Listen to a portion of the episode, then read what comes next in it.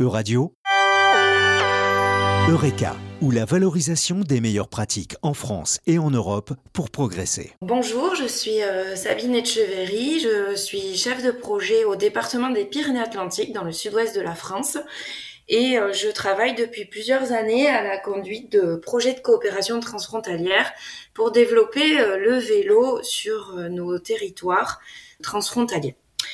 Donc je vais vous parler aujourd'hui d'un projet qui s'appelle Mugi, qu'on a monté avec huit partenaires situés de part et d'autre de la frontière entre la France et l'Espagne et qui nous a permis euh, de développer le vélo en milieu rural et pour tous les publics.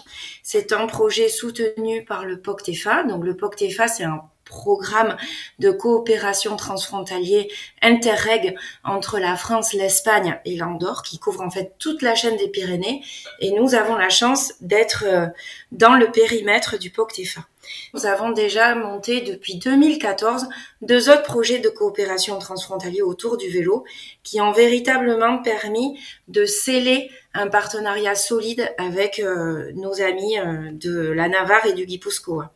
Donc ce projet Bissimugi, il porte l'ambition de développer euh, le vélo dans le milieu rural et pour cela on avait un programme d'action.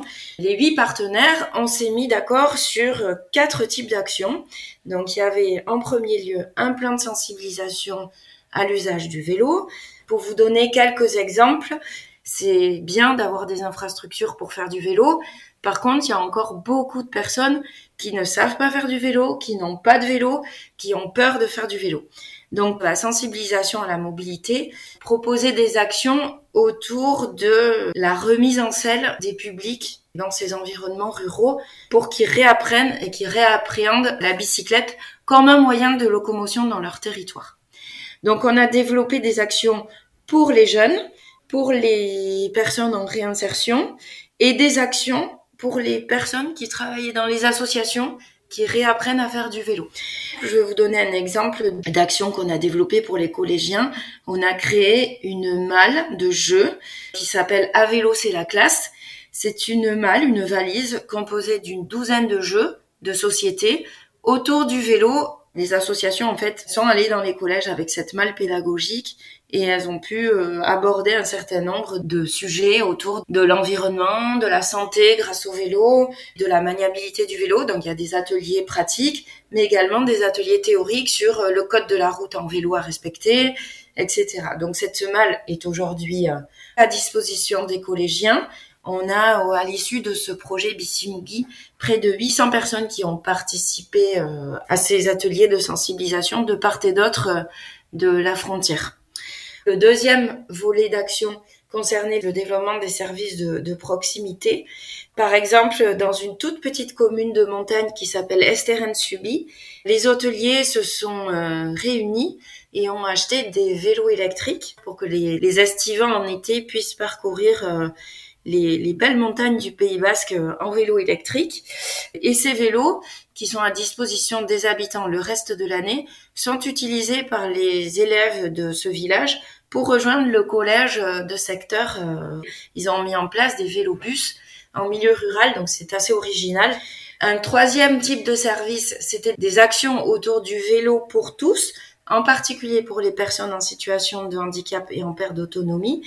Par exemple, on a, mis en place donc des vélos euh, adaptés pour euh, les personnes en situation de handicap. On a développé une expérimentation dans un village qui s'appelle Saint-Palais. On a travaillé avec les établissements médico-sociaux de ce village et on leur a mis à disposition six vélos adaptés aux personnes en situation de handicap.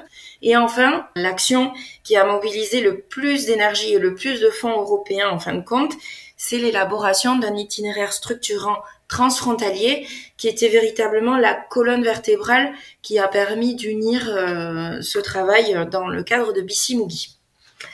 Ce qui nous réunissait dans ce projet, c'est essentiellement une Eurovélo, l'Eurovélo numéro 3, qui traverse nos territoires depuis Hurte, dans les Pyrénées-Atlantiques, et qui va jusqu'à Pampelune et au-delà, jusqu'à Saint-Jacques-de-Compostelle. C'est le V3 en fait. L'Eurovélo route numéro 3, la partie française s'appelle la Scandibérique, et ensuite c'est la Pilgrim's Route sur le reste de l'Europe.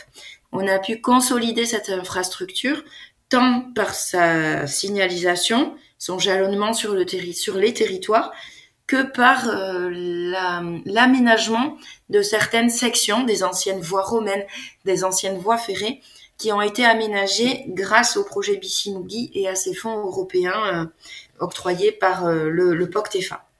On a pu aménager près de 15 km de voies vertes dans les Pyrénées-Atlantiques. Donc euh, ça, c'était aussi euh, assez intéressant.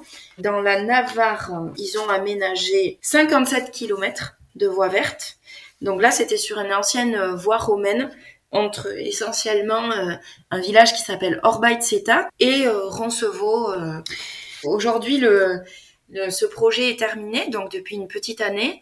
Et là, un nouveau programme transfrontalier est en train de, naître pour la période 2021-2027 et nous allons de nouveau travailler tous ensemble pour poursuivre ces actions autour du vélo. C'était Eureka ou la valorisation des meilleures pratiques en France et en Europe pour progresser. À retrouver également sur euradio.fr.